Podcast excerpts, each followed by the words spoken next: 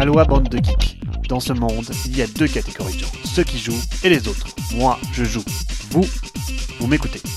Salut à tous, beaucoup d'actualités en cette fin d'année ainsi qu'une petite analyse de mes parties jouées en 2015. Et oui, il est temps de faire le bilan.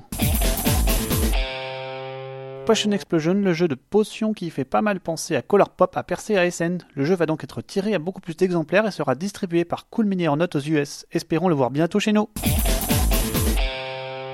Au niveau des nouveautés, Rio Grande Games annonce un jeu original Oktoberfest. Et oui, un jeu produit par des Américains sur la fête de la bière en Allemagne, fête qui se déroule d'ailleurs très souvent la semaine avant le salon des scènes. Quel sera le résultat? J'en ai un peu peur personnellement.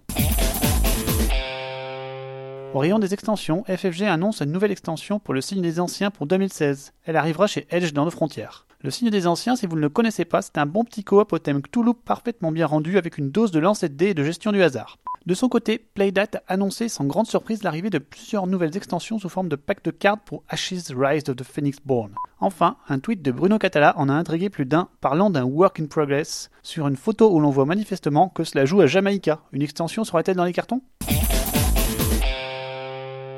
WizKids, l'éditeur a multiples licences dont les plus connues chez nous sont Star Trek Attack Wing et Dice Masters, qui reprend le système de Quarriors avec une licence super-héros par exemple eh bien WizKids vendait ses jeux en ligne à l'international. Ne l'espérez plus car c'est maintenant terminé. Pourquoi? Eh bien car cela cassait certains accords de diffusion à l'international comme en France avec Intrafine. Qu'en pensez? Que cela reste quand même une histoire de gros sous et de licences. Par ailleurs, une situation ennuyeuse pour un certain nombre de joueurs qui n'ont pas de distributeur dans leur pays car WizKids a une politique de vente de jeux d'un minimum de 50 boîtes par boutique, ce qui est juste impossible pour les petites boutiques. Si la décision peut s'expliquer juridiquement, cela reste une forte indisponibilité pour certains joueurs. Dommage.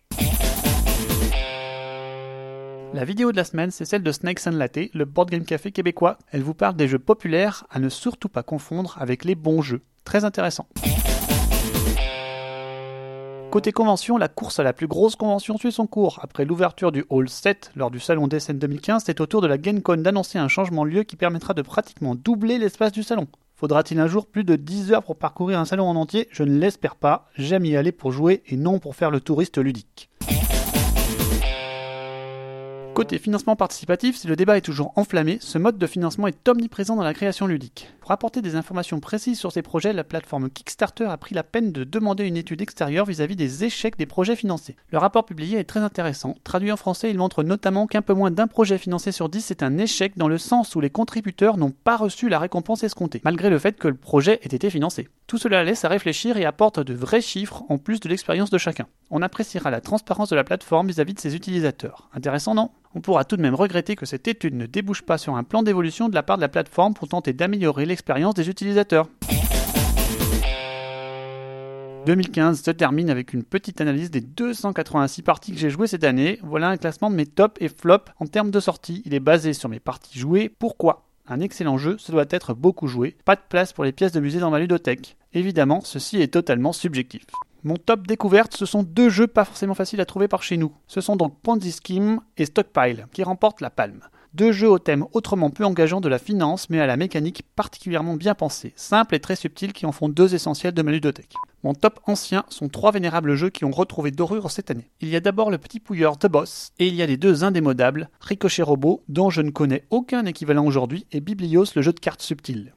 Mon top catégorie jeu de réflexion est Aquasphere. Le jeu a conquis nombre de mes amis et le fait qu'il se joue en 1h30 en fait un must de jeu de programmation et d'optimisation exigeant. Il offre par ailleurs un thème pour une fois correct. Mon top ambiance est sans conteste le terrible Dead of Winter. Sa tension permanente et ses parties endiablées aux multiples rebondissements en font un jeu long certes, mais qui est sorti bon nombre de fois à mon grand plaisir. Mon top jeu familial est large et rassemble d'excellentes nouveautés. Il y a le truculent Keeper Gagne qui vous fera comprendre combien vous êtes différent. Mais aussi le classique et superbe Roll for It Deluxe, hélas seulement trouvable aux US. Le petit crossing a fait son effet et fonctionne à merveille. Enfin, Deal, le petit jeu de négociation pur, est parfait pour attendre les retardataires. Je le conseille d'ailleurs, surtout à 3 joueurs, sa meilleure configuration.